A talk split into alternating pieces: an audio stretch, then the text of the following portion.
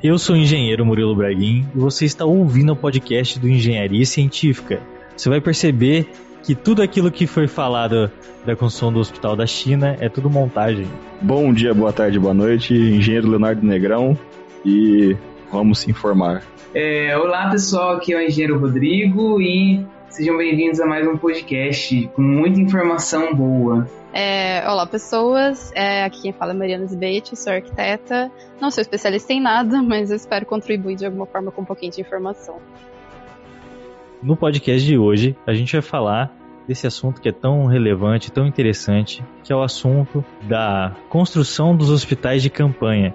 Esses hospitais estão acontecendo de maneira temporária, que vêm sendo feitos por causa da pandemia do coronavírus. Esse podcast aqui também é um podcast de continuação do podcast passado, onde a gente entrevistou o médico Dr. Birajara, que falou sobre os riscos da doença do coronavírus e sobre a evolução desse vírus. Então, se você não ouviu o podcast passado, por favor, fica o convite aqui para você ouvir lá também. Mariana, por favor, se apresente para os nossos ouvintes. Ok, bom. É, olá pessoal, é, meu nome é Mariana Zbeit, eu sou arquiteta e urbanista e atualmente trabalho no escritório da MEP Arquitetura e Planejamento, que é um escritório especializado em edifícios de uh, estabelecimentos assistenciais de saúde, que envolve tanto hospitais, clínicas, é, até mesmo quanto indústrias, tudo que é de interesse de vigilância sanitária e tudo mais. Acho que é isso. E qual que é o seu papel dentro da, da empresa?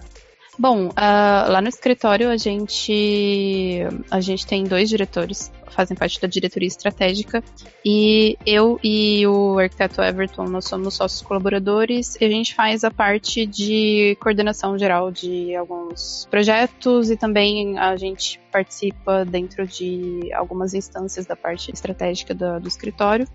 E eu, particularmente, uh, trabalho na coordenação de projetos e na parte de desenvolvimento e implementação da tecnologia e metodologia BIM do escritório. Então, olha que interessante, eu gostei.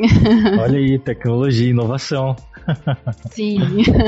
é um trabalho que a gente já vem fazendo desde quando eu era estagiária ainda no escritório e depois que foi efetivada, a gente está dando continuidade. Então, a gente vai falar nesse podcast sobre esse tema assim tão atual que está sendo a criação de hospitais de campanha. A gente vai tentar entender o funcionamento desse tipo de hospital, vai tentar entender a diferença de um hospital é, tradicional, né, um hospital regular, para esse tipo de nova instalação. Então, tanto da parte médica quanto da parte de quem projeta. Da onde vem um pedido de uma criação de um hospital desse? Qual que é o trâmite disso? Dentro da história do escritório, é a primeira vez, uh, desde que tudo que a gente passou, que a gente está participando um pouquinho desse processo de hospitais de campanha. Então, muita coisa está sendo nova para a gente também, a gente está descobrindo como algumas coisas funcionam. A gente tem percebido que essas iniciativas são de grande volume da parte da esfera pública, do poder público, mas a gente também tem algumas iniciativas que vêm do setor privado. Pelo escritório já ter um contato devido a outros projetos que já participou com algumas entidades públicas, é, muitas vezes eles entram em contato com o escritório, uh, até mesmo com os diretores, até mesmo para pergunta se a gente já tinha projeto de hospital de campanha, de repente, na gaveta ali, que poderia ser utilizado. Ela pode vir tanto do âmbito federal, estadual, municipal, depende muito de como que são esses, esses planos de contingenciamento que é, o governo tem adotado. É, isso pode vir de, de, várias frentes, de vários, é, de vários lados. Depende muito de como cada município também está se organizando, de como que às vezes a esfera federal tem disponibilizado recursos para, para cada instância agir. Tem, acho que várias empresas, até às vezes regionais, a empresa ela é de uma cidade, de alguma região, ela ajuda algum hospital da região e tal, alguma coisa assim. Poderia citar alguns casos desses. E como é que é, como é que funciona isso aí, né? Tipo, existe um requisito mínimo? Como que é para estruturar um hospital de, de campanha? Bom, o requisito mínimo, vamos dizer assim, não é o profissional de arquitetura, nem de engenharia, muitas vezes, que vai definir esse requisito mínimo do que, que esse hospital de campanha vai precisar ter, de maneira bem abrangente, vamos dizer assim. Ah, para hospital de campanha, para atender aos casos de Covid, a gente vai precisar de pelo menos X leitos. Não é, não está dentro do nosso, da nossa alçada definir. Então, muitas vezes essas definições já vêm uh, dessas pessoas que estão, vamos dizer assim, uh, liderando e coordenando esses planos de contingenciamento. Por exemplo, do contexto, ah, vamos, vamos dar o, do exemplo do nosso município em Londrina. Vai existir uma equipe da secretaria, talvez, que vai fazer um levantamento, uma estimativa de quantos leitos de, de UTI, quantos leitos de enfermeria clínica a gente tem disponíveis na cidade, que vão poder fazer atendimento do SUS. É, vai fazer um, uh, uma estimativa de qual seria a proporção que precisaria de leitos a mais para poder inflar um pouco a estrutura de, de saúde para conseguir atender todas essas demandas que vão surgir. É possível que eles levem em consideração, inclusive, região metropolitana. Então, por exemplo, no caso de Londrina, a gente tem toda a região metropolitana que talvez também viria a, os pacientes também, também seriam atendidos aqui no município. Então, define-se um espaço anteriormente. A gente precisa montar um hospital, ele vai ser montado no, no campo de futebol tal, ou no, no, centro de eventos tal, é mais ou menos assim? Isso. Geralmente eles já têm uma. A escolha do local de implantação ela pode ser feita de, de várias formas.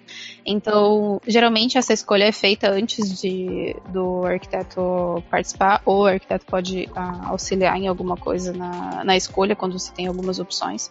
Mas geralmente eles procuram quais são as infraestruturas que tem disponível. Pode ser um terreno, vamos dizer, um terreno vazio, é, pode ser uh, associado a alguma infraestrutura já existente, no caso a de centros de, de eventos, galpões industriais que têm condições de, de receber esse tipo de infraestrutura, estádio de futebol. É, a gente tem também um, um, caso onde foi feito um planejamento para ocupar é, áreas de estacionamento de um hospital. Então, a gente tem um hospital e tem um estacionamento que geralmente já é um estacionamento, uma área bem grande. Mariana, você citou alguma infraestrutura ali que existe em alguns locais que são, eh, digamos assim, mais apropriados para se montar um hospital de campanha. Né? Também conhecido como hospital temporário, né? Vamos deixar bem claro. A Anvisa até deu um nome, né? É, eles chamam de HCamp, que seria hospital de campanha. Eles emitiram uma nota técnica recentemente que eles deram um nome para isso. Então, qual infraestrutura seria essa? Por exemplo, quando você tem um terreno vazio, limpo, para fazer esse tipo de, de projeto, você tem que daí prever toda a infraestrutura sanitária, de abastecimento de, água, abastecimento de energia, a parte de esgoto sanitário. A adaptação que você vai fazer nesse terreno, ela vai, ela vai ter um aporte um pouco maior, ela vai demandar mais é, adaptações para poder dar o suporte para esse tipo de infraestrutura. Então a gente tem situações onde eles aproveitam algumas, no caso de um estacionamento que faz parte de um complexo hospitalar. Você já tem é, fornecimento de energia, você já tem muitas vezes até mesmo uma estação de tratamento de esgoto é, específico dessa unidade. Então isso, vamos dizer assim, facilita alguma, alguns aspectos da implantação desse tipo de, de estrutura. É a mesma coisa para um centro, um centro de eventos ou até mesmo um galpão, é, um galpão industrial, onde você também tem, por exemplo, um, um barracão onde tem um vão muito grande, já tem uma cobertura, é, você já tem espaços de controle de acesso, até mesmo alguns estacionamentos em volta já possui. Então isso facilita bastante para poder fazer a implantação desse hospital de uma forma mais ágil que é o caso, por exemplo, do AMB lá em São Paulo, onde está sendo construído 1.800 leitos e 72 UTIs. Ordens médicas.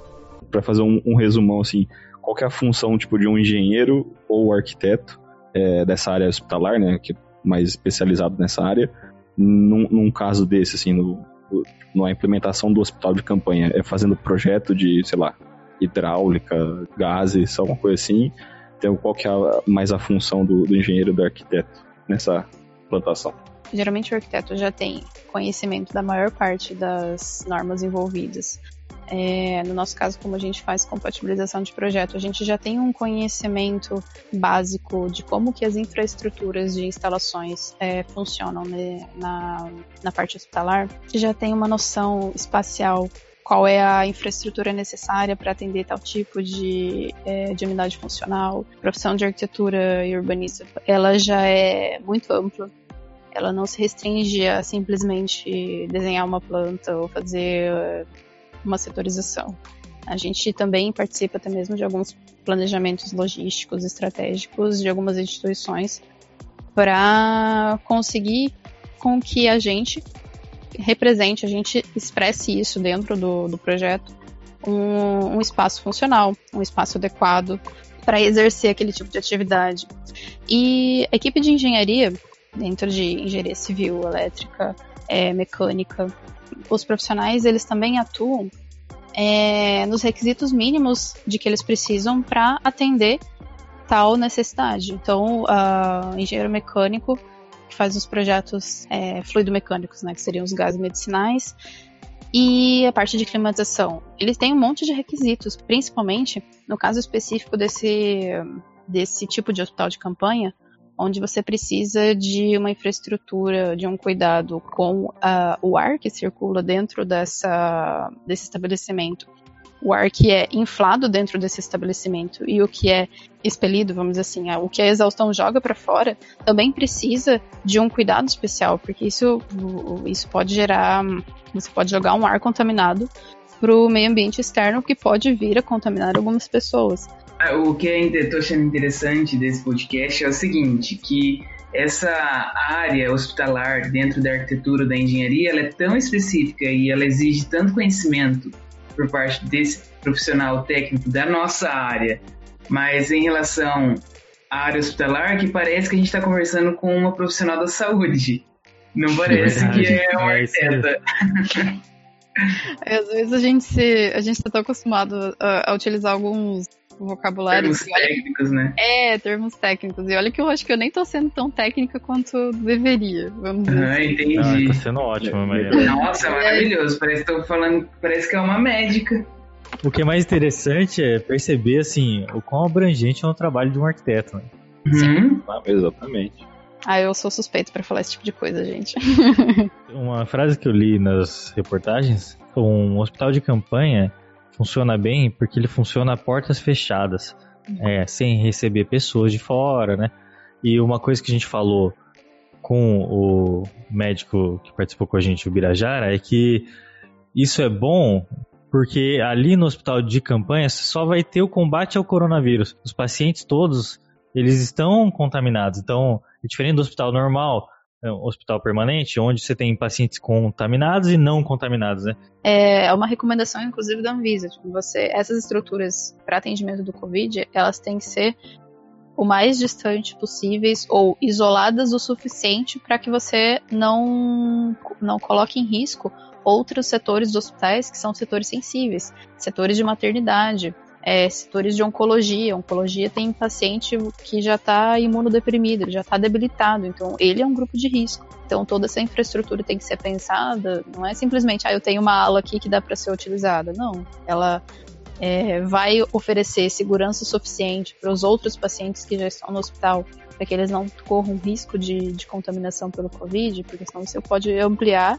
é, o contágio e ampliar a fatalidade da, da, de, dessa doença por medidas mal planejadas também, sabe, nesse sentido.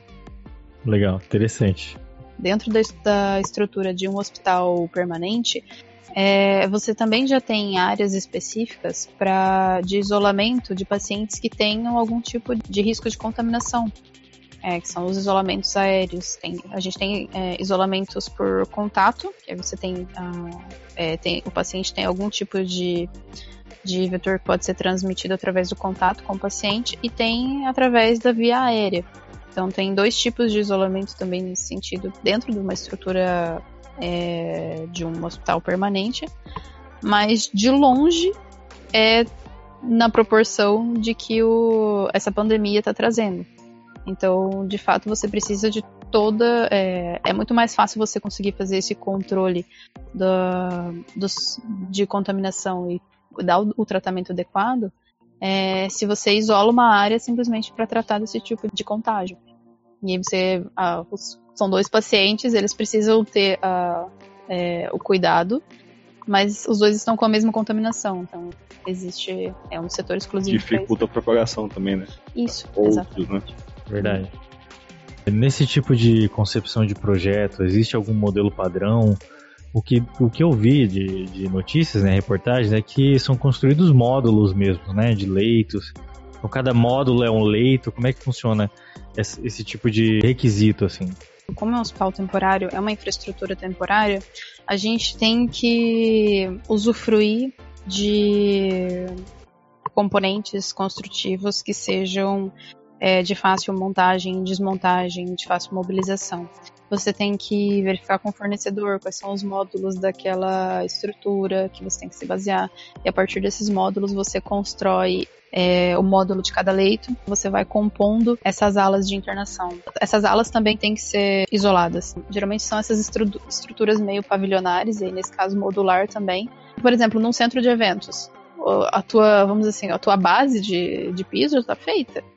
Você não vai lá quebrar para embutir nada. Aham, a base e o teto, né? Já tá feito já. Exato. É, É, é, provi- é vezes, provisório, né? sim, e muitas vezes, principalmente na parte de enfermaria clínica, que tem uma complexidade um pouco menor do que uma UTI, é, em alguns casos eles nem fazem forro em cima daquele espaço.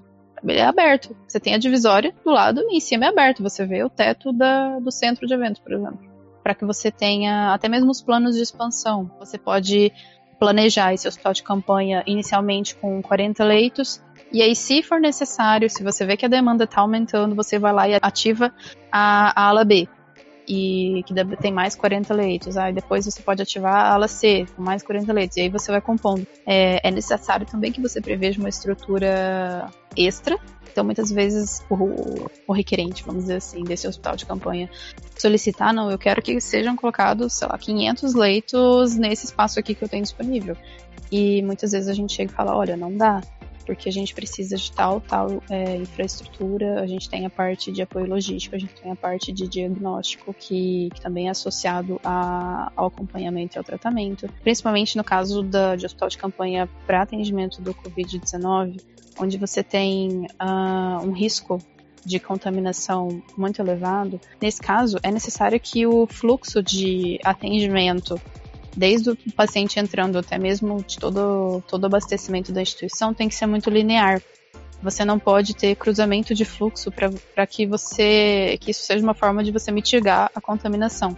O fluxo linear geralmente demanda mais espaço, porque você tem ordens para você acessar tais e tais ambientes, você tem muitas anticâmaras de, de paramentação para você poder acessar os quartos de, de isolamento. É, as próprias recomendações da, da Anvisa de distanciamento entre os leitos. A questão do clima também influencia, Mariana.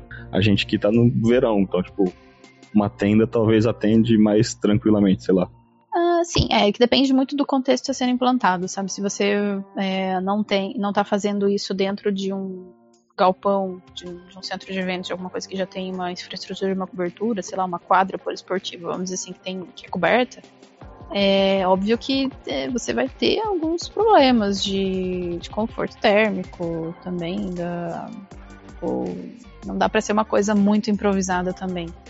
Então, geralmente isso é feito uh, quando você trabalha somente às vezes com divisórios, geralmente isso é feito dentro já de uma outra infraestrutura, né? Ah, dentro do estádio, por exemplo, já tem tua cobertura lá para para proteger de intempéries e tudo mais, e já dá um, um, um certo nível de conforto térmico. Ordens médicas. Os hospitais lá da China que gerou tudo aquele alvoroço e tal, eles eram hospitais de campanha, né? Sim. Muitos, inclusive, já foram desmontados, desmobilizados, né? Porque agora que a China conseguiu fazer um. Uh, já conseguiu ter um controle melhor da situação, é, muitos já foram totalmente desmobilizados. Uh, óbvio que tem. Não é necessariamente marketing, mas assim, é, a mídia vai divulgar que, obviamente, eles vão divulgar que o hospital foi montado em 48 horas, em 7 dias, sei lá, 25 mil leitos em 10 dias. Então, óbvio que isso chama atenção. Uh, mas tem que deixar claro que, evidente, que é o contexto da China, eles têm uma industrialização da construção civil absurda, né? É o que a gente almeja um dia chegar. Toda a tua construção, basicamente, ela é pré-fabricada na indústria, ela muitas vezes é montada na indústria, e o que chega no canteiro de obras é um, um jogo de Lego, vamos dizer assim. São peças que têm tua localização definida, você vai lá e tá tudo. Uh, todos os módulos estão preparados para fazer os encaixes necessários e, é, e colocar aquilo para operar. É, o que a gente viu que foi absurdo, com certeza, é a preparação do canteiro para receber esses módulos. Preparação do canteiro, que a gente via aquelas infinidades de equipamentos operando para fazer a terraplanagem, aquilo lá era, era uma sincronia absurda também para fazer a preparação do terreno. O que eu observei dos vídeos lá da construção do Hospital da China é que realmente os módulos que estavam sendo instalados pareciam muito prontos, sabe? Quando a construção é bem industrializada mesmo. Então, é igual você falou mesmo.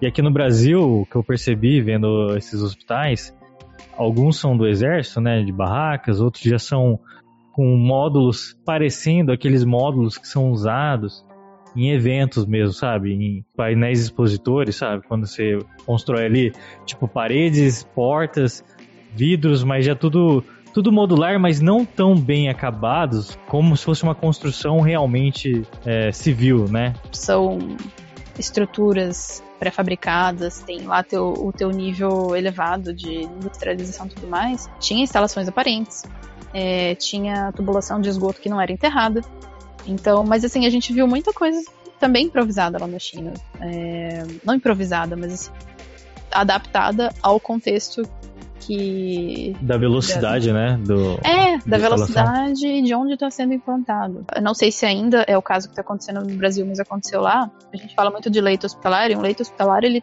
vamos dizer assim, é, não é uma cama.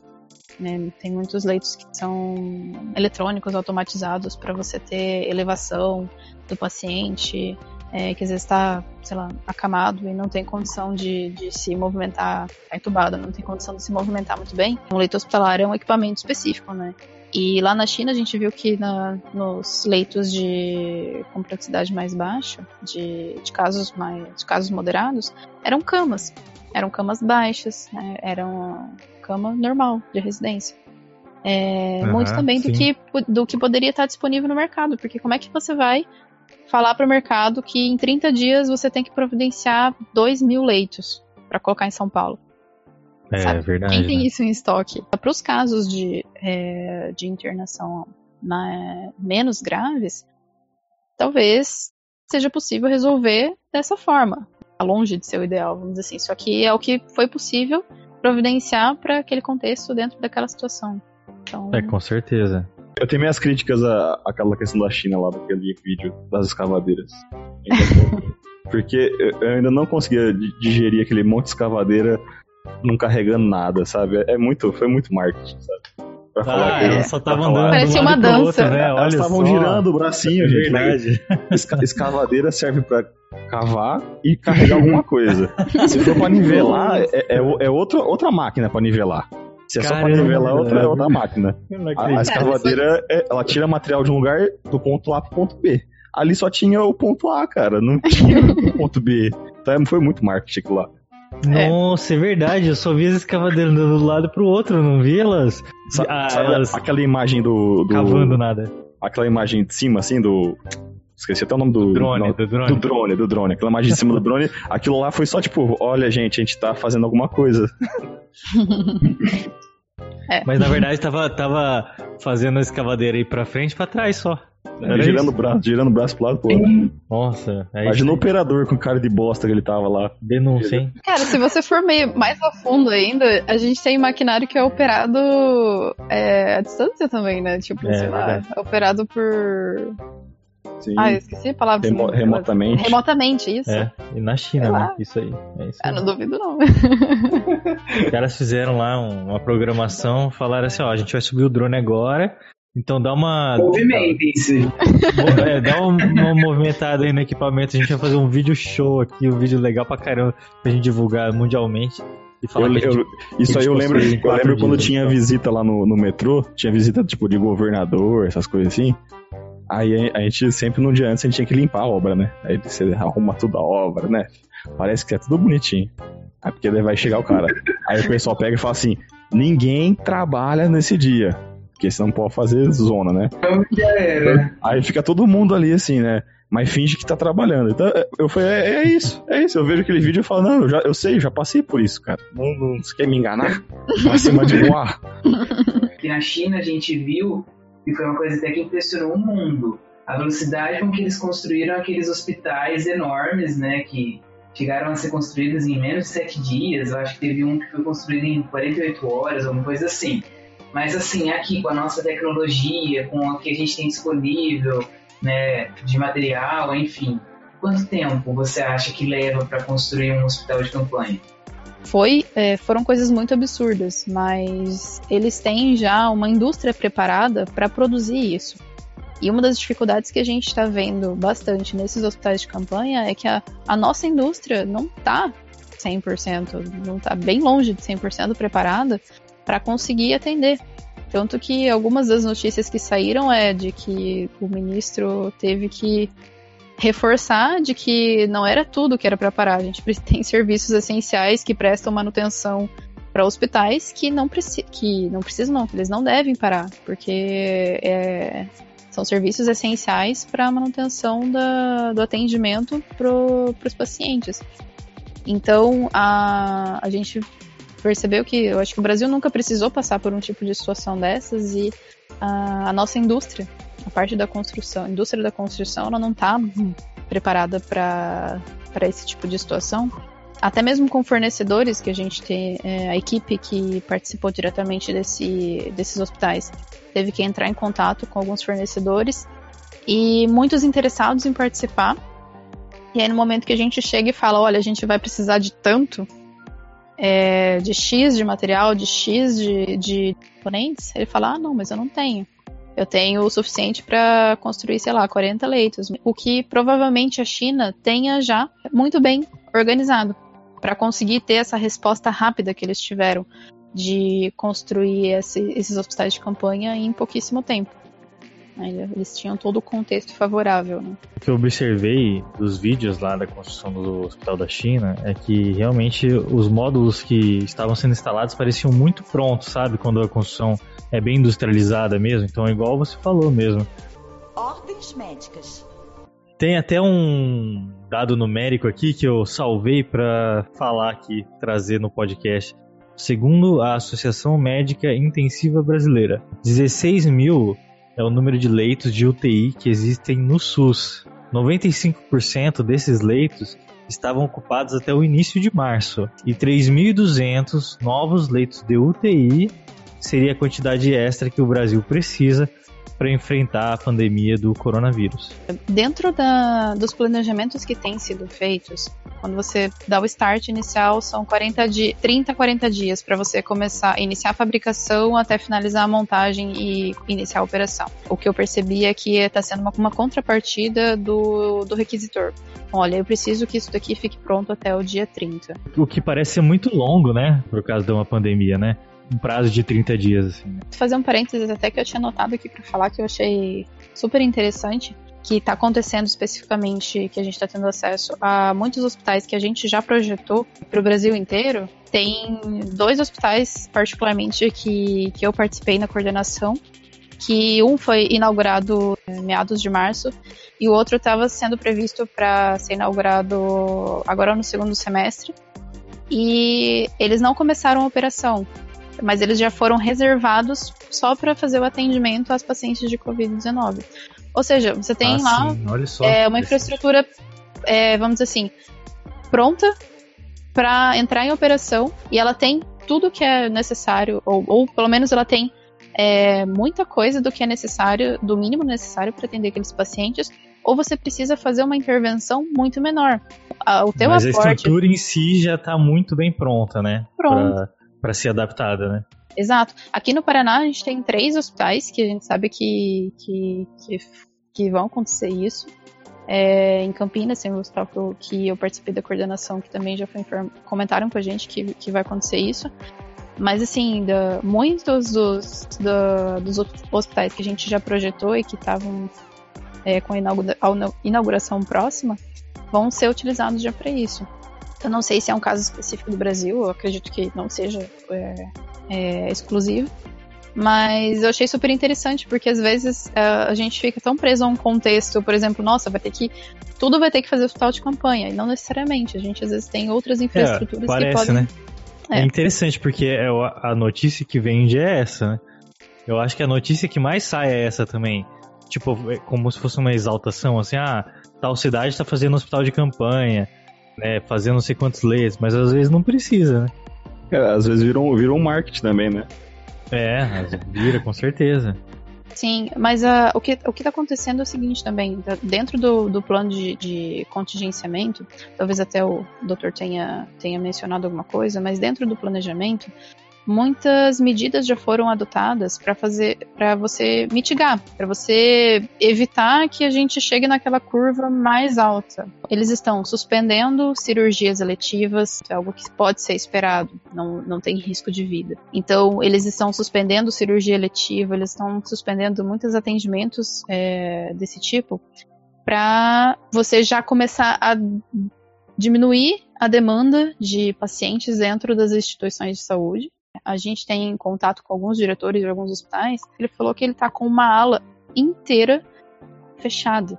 Tá lá, ele falou assim, cara, a, as luzes estão desligadas, a ala inteira, isso, parada. Porque foi, o, foi uma, uma medida de prevenção, por exemplo, olha, você já reserve essa ala, toda para atendimentos de pacientes do Covid, porque na hora que começar a demanda, é, é uma ala que já está pronta, entendeu? Você não tem esse tempo de 30, 40 dias para você é, mobilizar toda essa infraestrutura e não só infraestrutura, né? Porque tem equipe para operar tudo isso. Então, para você mobilizar tudo que está envolvido de um hospital de campanha, é, você tem outras ações que, são, que acontecem em paralelo para você ter uh, esses atendimentos mais imediatos. Então, para as pessoas que já estão precisando de, de internação a partir de agora, você tem uh, as, uh, as estruturas de saúde que já funcionam. Né? O HU aqui em Londrina é um do, uma das referências para atender uh, esses casos. Um hospital privado, um hospital filantrópico, ele funciona como uma empresa. Você tem faturamento, você tem é, custos para operar aquele edifício. Então é isso, pessoal. Se você ouviu a gente até aqui, principalmente se você aprendeu alguma coisa, não deixe de seguir o Engenharia Científica nos agregadores de podcast, principalmente no Spotify. Acesse o site engenhariacientifica.com.br para saber mais sobre outros podcasts. O link de contato de todo mundo vai estar aqui na descrição. Se você quiser mandar áudio para a gente no WhatsApp, nosso número do WhatsApp é 043 9969 50891. Então é isso, pessoal. Muito obrigado e até a próxima.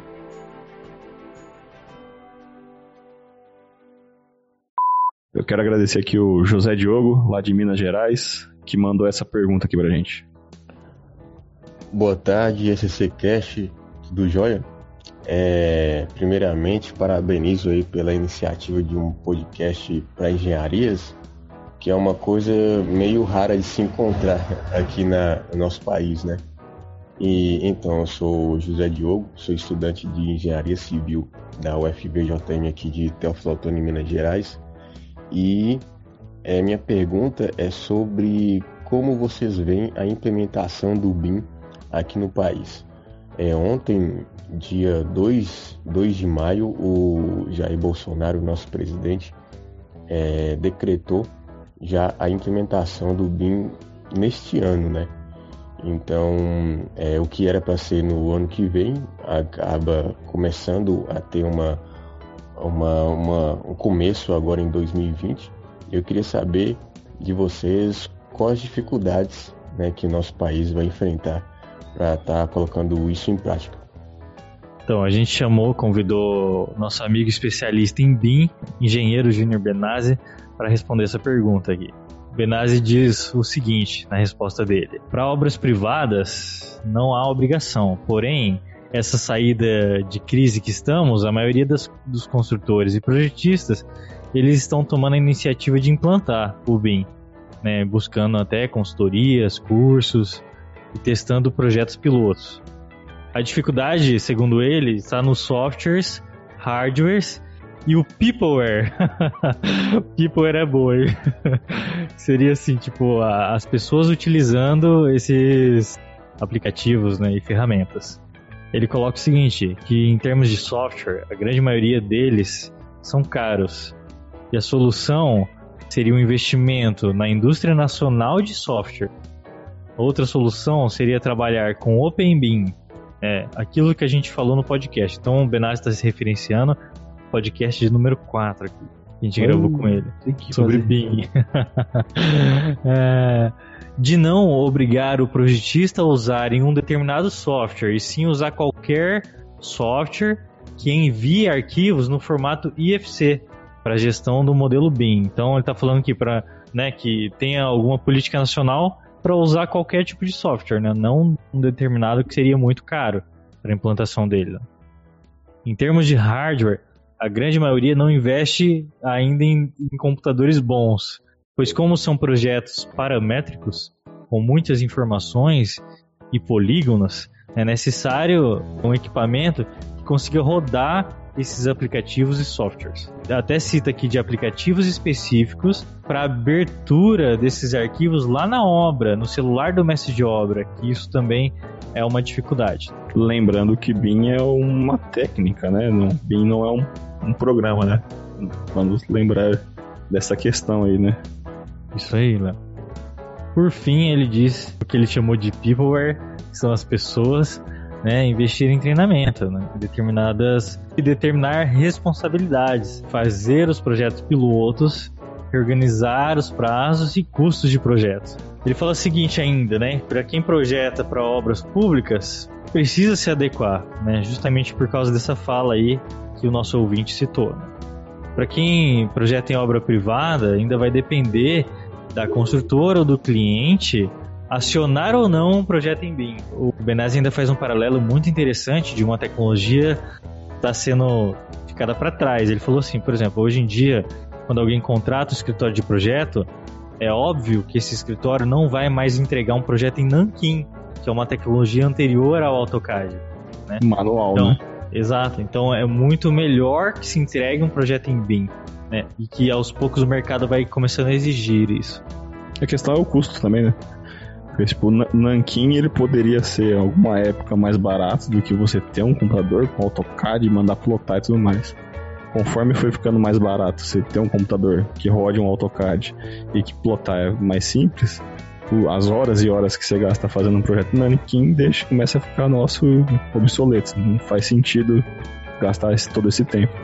É a mesma coisa com, com o BIM. O BIM ele tem que ser mais usado para que ele fique mais em, em, conta. Quanto mais, mais gente, mais pessoas utilizando, ele vai ficar mais, mais barato e aí mais utilizado, cada vez mais utilizado.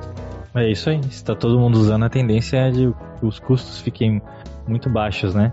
até chegar ao ponto de ser plenamente viável fazer isso. Então agradeço aqui a resposta do Junior Benazzi e agradeço aqui ao nosso ouvinte por ter mandado esse áudio e e fala aqui para todo mundo que está ouvindo, se você quiser entrar em contato com a gente, tem o nosso número de WhatsApp aí na descrição também. Manda lá seu áudio, sua pergunta, seu elogio, sua crítica. Enfim, converse com a gente pra gente saber que você existe também, sabe, ouvinte. e pra gente criar essa, essa comunidade que tá virando aí o Engenharia Científica. Até a próxima e tchau, tchau. Não, não é né? É mais ou menos isso, né? Valeu. Cara, e a parte, a coisa mais importante eu esqueci de falar ontem, cara. O que, que você esqueceu? Que o, o, o Bira, com esse nome, ele nasceu com 37 anos, né, cara? Ah, verdade. De, de, bigode e com uma caneta na, na, na orelha, cara. ele, ele, pulou, não teve infância, cara, porque ninguém nasce, ninguém é bebê com chama o Birajara. O, o Birajara, você acha que a não. pessoa tem mais ou menos uns não, não. 90 anos. Não, o Birajara é o primeiro nome dele, não é sobrenome? Não, é o nome, é o dele, Birajara. Esqueci Caramba. de falar isso pra ele. Eu falei assim, cara, como é que é nascer com 37 anos? Bastante... Eu tenho uma pergunta para você, Murilo. Ah, nem pergunta, Léo. É para você, cara. O que, que, que, que significa AMB? Ah, não sei, cara. O AMB vai falar que AMB também é nome tupi-guarani. Eu tô fazendo que nem você, cara. Eu faço a pergunta que eu já sei a resposta. Entendeu? É assim que funciona. O que, que é, significa AMB em tupi-guarani? no- é, pior que é tupi. Tupi antigo, na verdade. É, significa Rio das Anhumas. Sabe o que é uma Nossa. Anhuma? A Yuma é o nome de uma cidade de São Paulo. Então, só que a Anhuma é, é um pássaro. Parece uma Olha pomba. É isso. Olha só cultura inútil pra vocês aí. Muito relevante, cara. Eu gosto dessas coisas. It ends here.